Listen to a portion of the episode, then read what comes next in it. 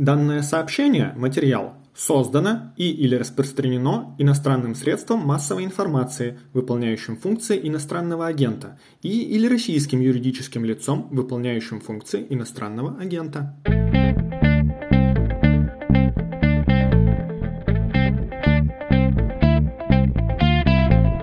Вы слушаете «Что случилось?» подкаст о новостях, которые долго остаются важными. Меня зовут Владислав Горин. Сегодня мы говорим с военным экспертом, содиректором программы внешней политики и международной безопасности Украинского центра Разумкова Алексеем Мельником. Здравствуйте, Алексей. Здравствуйте, Владислав. Мы с вами говорили пару недель назад, накануне битвы за Донбасс, большого вот этого наступления, и сейчас видно, что оно идет, но все это не быстро происходит. Как бы вы описали то, что творится в районе концентрации основных сил? По официальным сообщениям действительно обострилась обстановка. Россия пытается атаковать по всем направлениям. Участились также обстрелы территории Украины, которая находится вне зоны боевых действий на востоке. Каждый день, каждую ночь приходят новости о новых ракетных ударах. Большинство из них — это сугубо гражданские объекты. Не буду повторять, то есть это и Одесса, жилой дом, и железнодорожные пути. То есть понятно, что российские войска очень торопятся достичь этого успеха, которым мы все знаем, там, к 9 мая. Но правильно вы также заметили, что ощущение, что что-то буксует. А буксует, мне кажется, по двум причинам. Первое — это все таки очередное подтверждение того, что российская лучшая, там, вторая в мире армия с оружием аналогов, которому нет, на самом деле не настолько сильна, чтобы прорвать вот так вот легко оборону Украины уже в том месте, где Россия сейчас сосредоточила, по-моему, основные усилия. Поэтому мы наблюдаем за ситуацией, ничего в этом хорошего, но, по крайней мере, если искать какой-то позитив, то похоже, что этот план не настолько реалистичен, как думает Генштабе российском. Я бы сослался не на российских военных, а на военных Великобритании. В их э, разведобзоре Минобороны сказано, что происходит окружение, во-первых, укрепленных войск на Донбассе, ну, то есть то, что, в общем-то, и планировалось. Кроме того, говорится про то, что пал город Кременная, сообщается о боях к югу от Изюма, и говорится о том, что украинские силы готовят оборону в Запорожье и возможному нападению с юга, что вы про это думаете, потому что в эти выходные тот самый обстрел Одессы и то, что мы видим в том числе сегодня с взрывами в Приднестровье, говорит о том, что, ну, действительно, может быть не первая очередная, но цель второй очереди, очередной фазы операции, если вот нынешние действия будут успешными, это Одесса и прочее. На это может хватить сил ныне сконцентрированных Россией? Вряд ли он тут может сейчас дать точный ответ, потому что понятно, что в России сохраняется преимущество огневой мощи. Вот те же ракеты, которые запускаются практически с неуязвимых для украинских сил позиций, каждый день это по несколько раз тревога, то есть летят эти ракеты непонятно куда, и вся система ПВО украинское напряжение, точно так же, как и угрожающие направления, которые никуда не исчезли.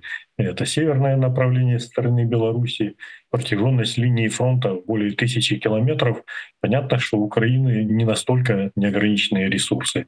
Вот. А противник, который атакует, он всегда владеет инициативой в этом плане, пока его не лишат этой инициативы. Понятно, что приходится где-то какие-то оставлять населенные пункты. Это угроза окружения, она очевидна. То есть сейчас тяжело делать какие-то прогнозы. Но совершенно новое, как появилось это вчера, сегодня, неожиданно активизировалось Приднестровье.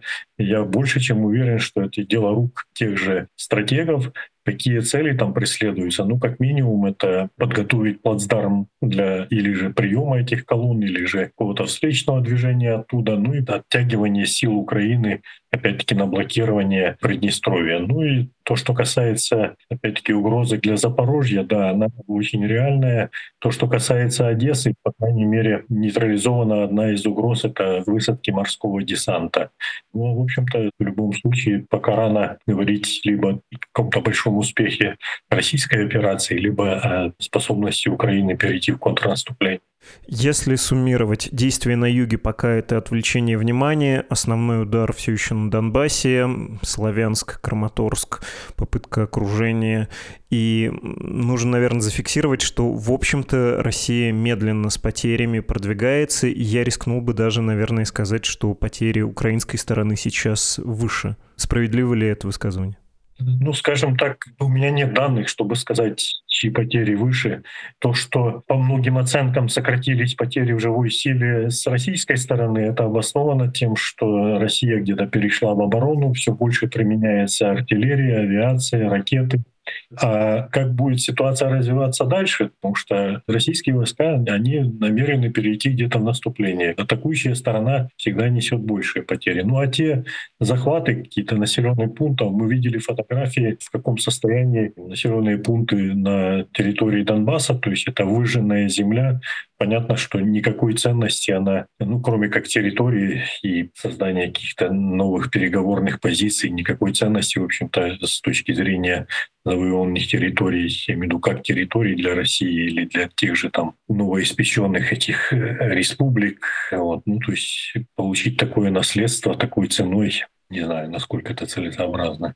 Что касается потерь, если пробовать проанализировать те два месяца, которые прошли с начала войны, опять же, британские сведения говорят о том, что Россия потеряла 15 тысяч убитыми, уничтожено 2000 российских бронемашин, включая полтысячи танков, 60 вертолетов-истребителей. Минобороны России говорит о кратно меньшем, ну вот в 10-11 раз меньшем количестве потерь. 1351 военнослужащий погиб, 3 800 под 4 раненые. Украинская сторона, наоборот, больше называет, конечно, существенно и чем российская, и чем британская сторона, что там под 22 тысячи человеческих потерь у России, танков, бронетехники тоже более высокие цифры. Но Киев, понятно, воюющая страна. Вы как оцениваете потери России и что можете сказать о потерях Украины?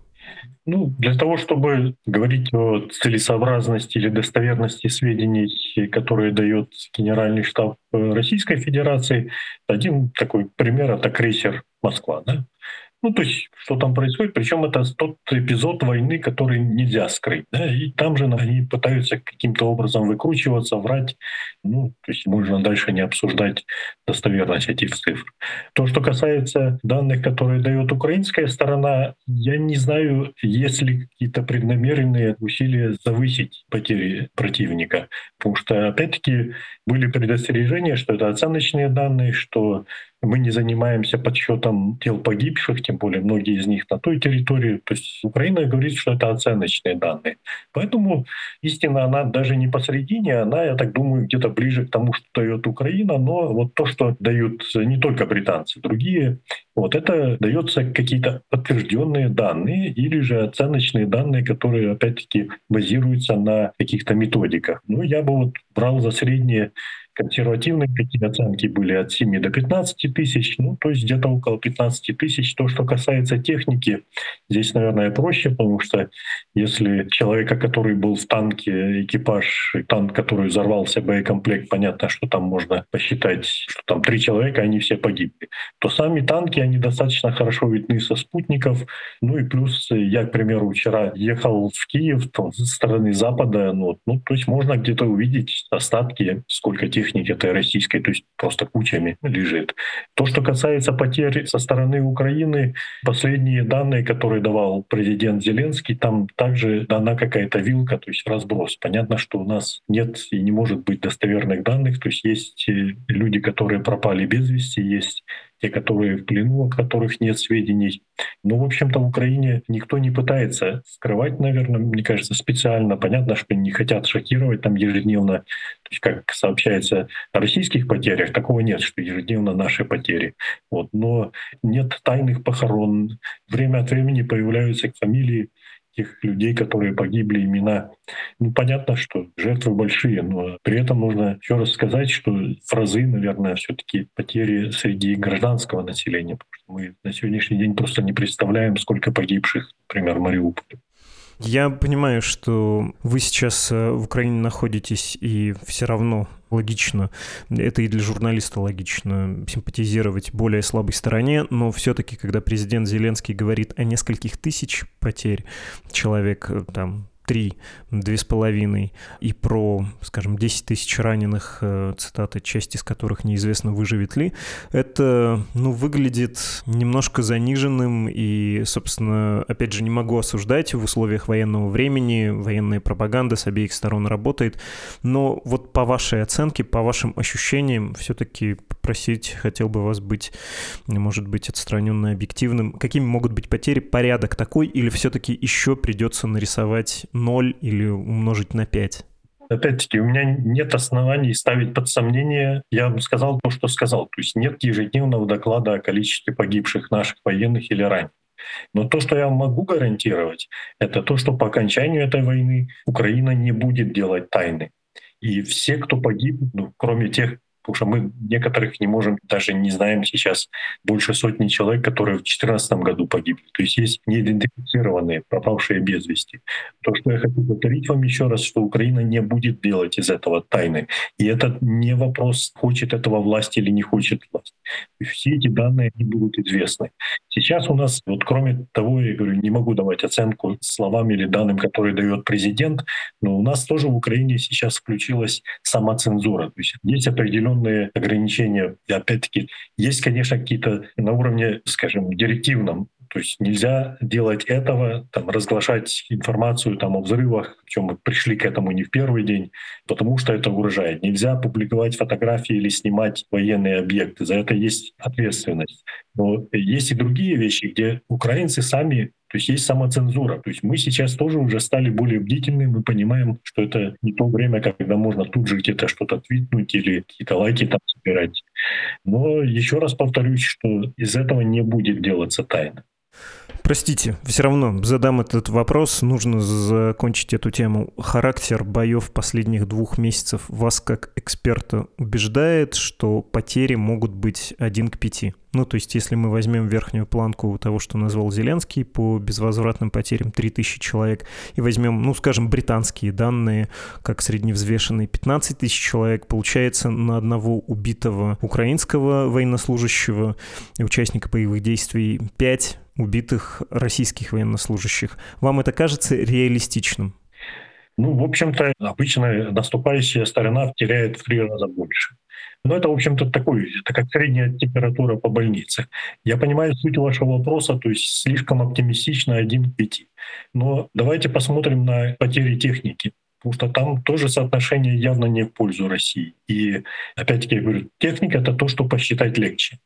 Я могу с вами согласиться, что, ну, может, если не один пяти, то один к трем, но вместе с этим я хочу сказать, что есть сейчас многие исследования того, когда Россия несла какие потери и когда больше всего, так вот по тем каким-то данным, причем это данные, которые просочились в российскую прессу, то есть это абсолютно подтвержденные то это ж неравномерное, то есть можно говорить о средних каких-то, но были некоторые дни, особенно в первые дни операции, когда потери российских войск были действительно колоссальные, и этому есть много причин, почему это объясняется, то есть когда они просто подставлялись под удары. Но опять-таки я не буду утверждать, что эти цифры абсолютно или соотношения — это абсолютно объективные данные.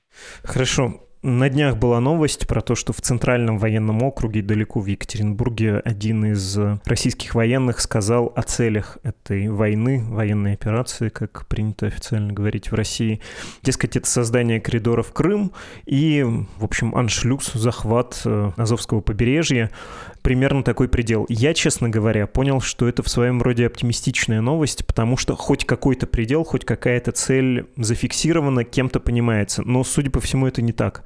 Financial Times вы наверняка читали, пишет про то, что Путин хочет воевать до победного, точнее так, я прочитаю. Президент России Владимир Путин потерял интерес к дипломатическому регулированию конфликта в Украине и вместо этого, похоже, хочет захватить как можно больше украинской территории.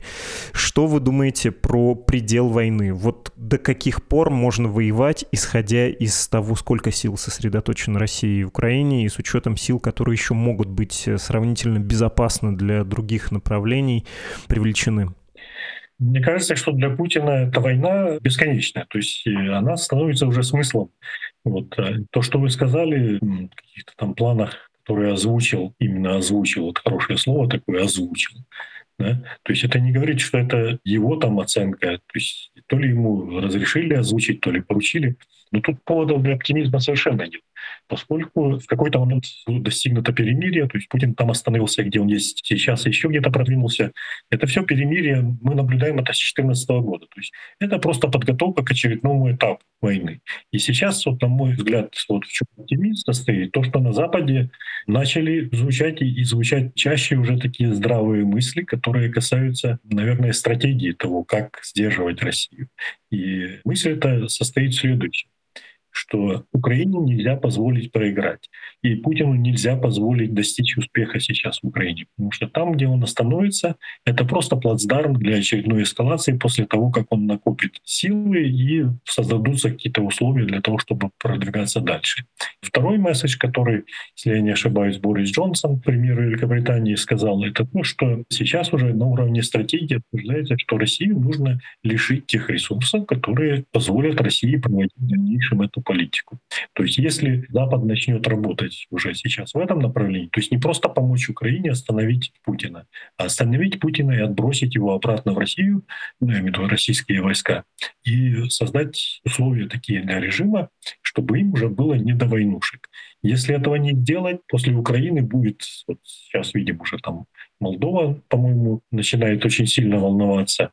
Что дальше? Ну, дальше, когда закончатся постсоветские страны, не члены НАТО или ЕС, значит, придет очередь Балтийских, Польши, вы когда говорите про вот эту стратегию, я все-таки хочу вернуться к тактике. Я понимаю, что когда Энтони Блинкин, глава Госдепа внешнеполитического ведомства США и министр обороны Ллойд Остин приезжали в Киев, они вот это говорили, и говорилось тоже про снижение военного потенциала России, чтобы она не могла вести боевые действия в Украине.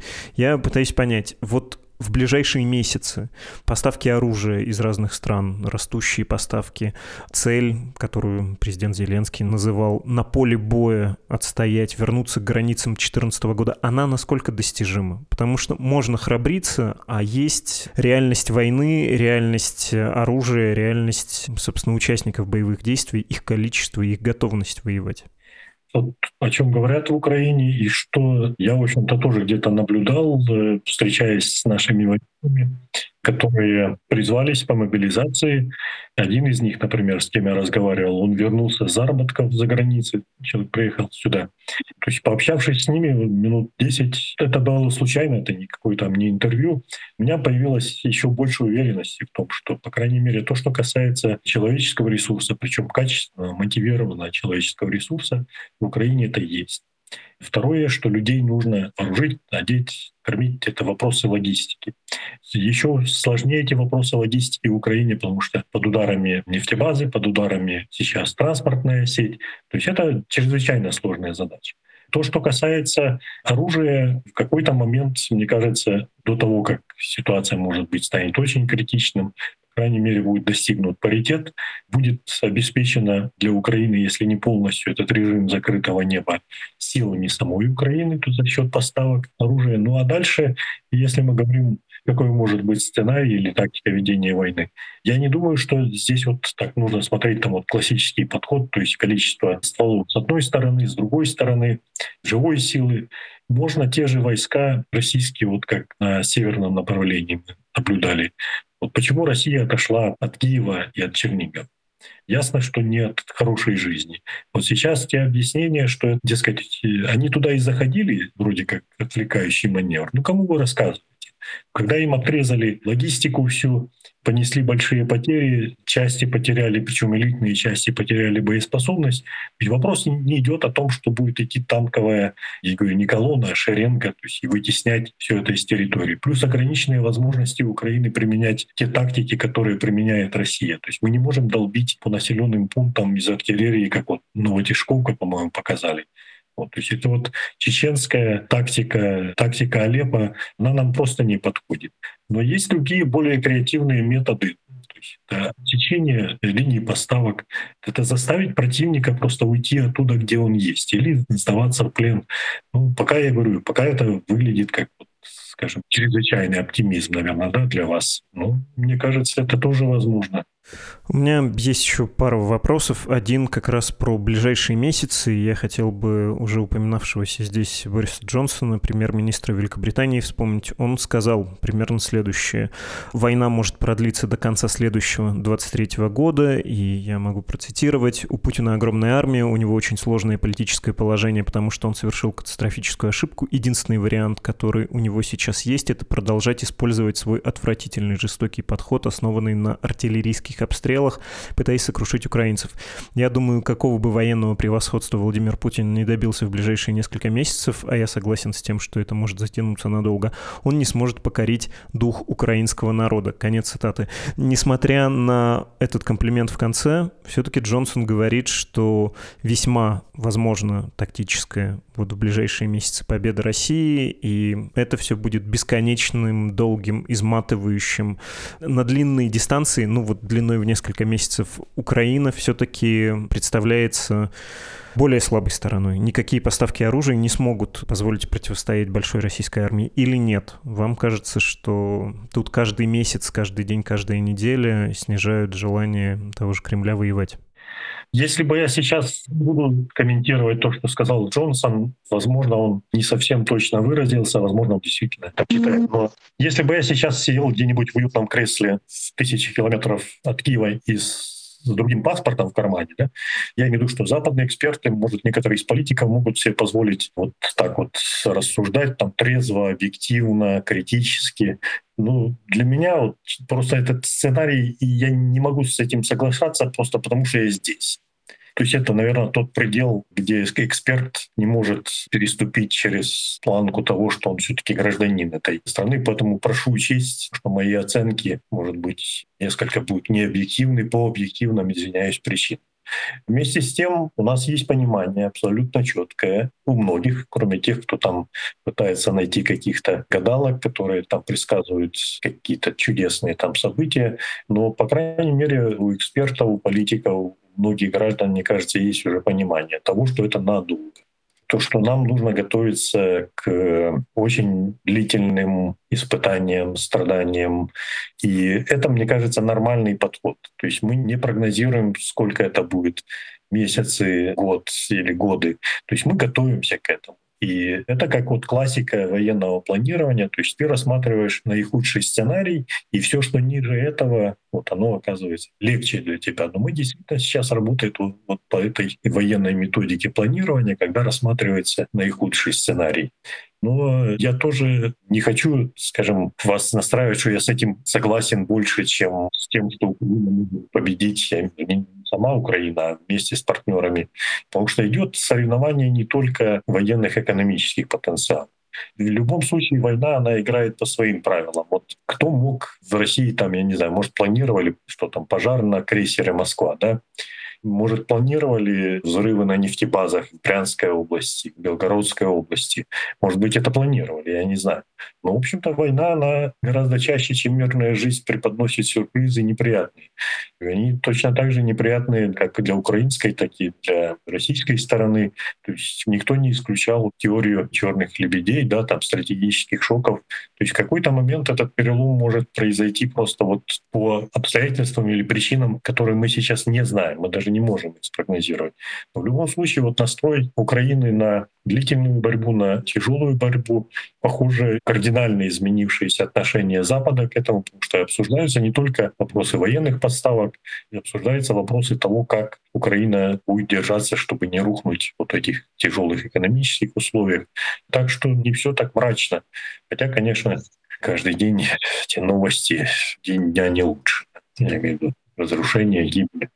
Понимаю. Последний вопрос. Тут э, глава российского МИДа Сергей Лавров дал интервью Первому каналу, и я, читая в пересказе, что он там заявил про «если НАТО будет продолжать поставки оружия в Украину, это по большому счету прокси война между Альянсом и Россией. И у меня возникло чувство, знаете, как в американских фильмах бывает такая сцена, довольно штампованная. Два автомобиля едут друг на друга лоб в лоб. Кто первый отвернет?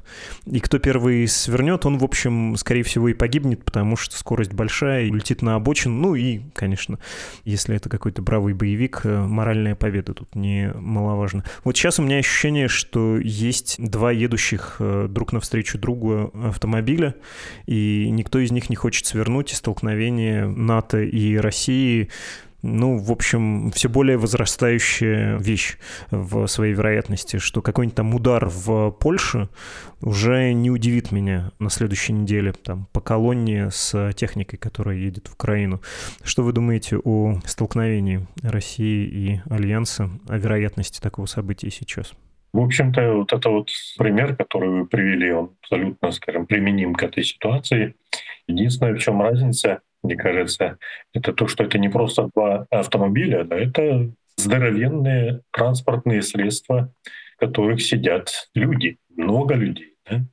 И двигатели у них там ядерные. И чем может закончиться подобное столкновение, Надеюсь, что и тому же Лаврову понятно, у которого дочка где-то там за границей живет, да?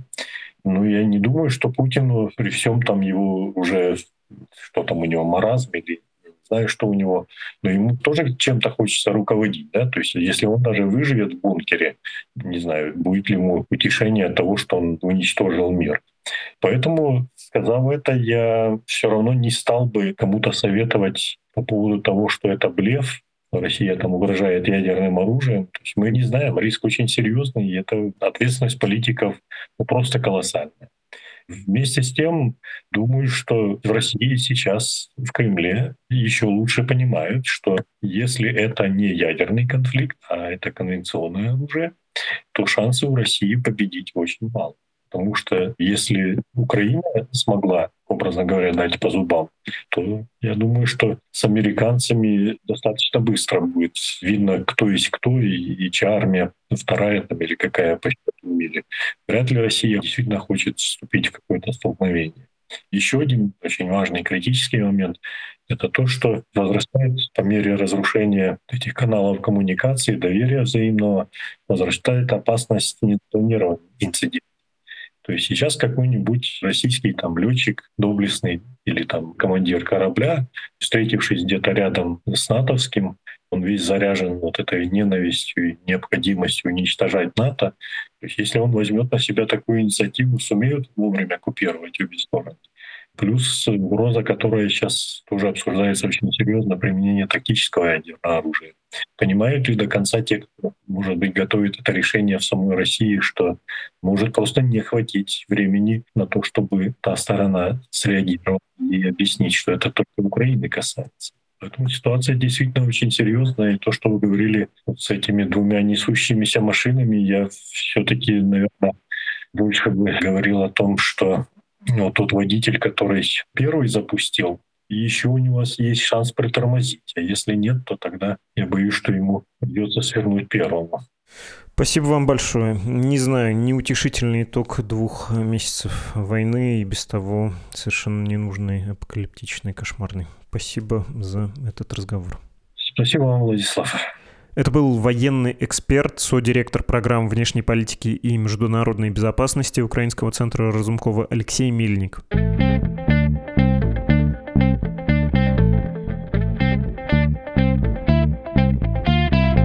Этот эпизод, как и все эпизоды в этом году, открыл наш слушатель. Он начитал сообщение об иноагентстве. Зовут нашего слушателя Евгений, и вот что он рассказал в своем письме. «Я уже 8 лет проживаю в городе Шанхай. Было приятно услышать упоминание моего города в вашей программе. Ох, Евгений, вы, если про упоминание в разговоре с Александром Ершовым, научным редактором «Медузы», про ковид и про ужасы, которые творятся в Шанхае, вы большой оптимист, если вам доставило это хоть какие-то приятные эмоции эмоции. Я искренне вам завидую в вашем настрое оптимистичном. Вы продолжаете в своем письме. В целом у нас тут тяжело, но терпимо. Да, никто не может выйти из квартиры, мир и есть сложности с заказом еды и прочих товаров, но о нас заботятся, периодически бесплатно выдают продуктовые пайки и тестируют на коронавирус почти каждый день. Действует линия психологической помощи на английском. Нам не впервые переживать такой жесткий локдаун, поэтому справимся.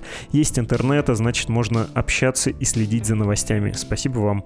Мы, экспаты, каждый день чувствуем свою чужеродность в среде обитания. Нас легко опознать даже просто по лицу, поэтому чувствуем на себе эту плашку при любом взаимодействии с китайцами. Конец письма от нашего слушателя, начитавшего объявление об иностранном агентстве «Медузы». И вы знаете, никогда не задумывался, что, да, человеку с европейской внешности очень некомфортно должно быть в Китае. Всем, кто находится за границей, особенно легко будет зайти на страничку support.meduza.io, потому что вы можете привести деньги Медузе, сделать пожертвование для того, чтобы наше издание и дальше работало. Людям, находящимся в России, к сожалению, большинство инструментов перечисления нам денег недоступны теперь, ну, не считая криптовалюты. Если у вас есть в том же Шанхае друзья, говорящие по-английски, которые хотели бы поддержать какое-нибудь русскоязычное независимое медиа, посоветуйте им зайти на страницу safe.meduza.io. Там мы собираем пожертвования с иностранцев и говорим с ними на чистом английском. Наша почта подкаст собакамедуза.io. Вы слушали «Что случилось?» подкаст о новостях, которые долго остаются важными. До свидания.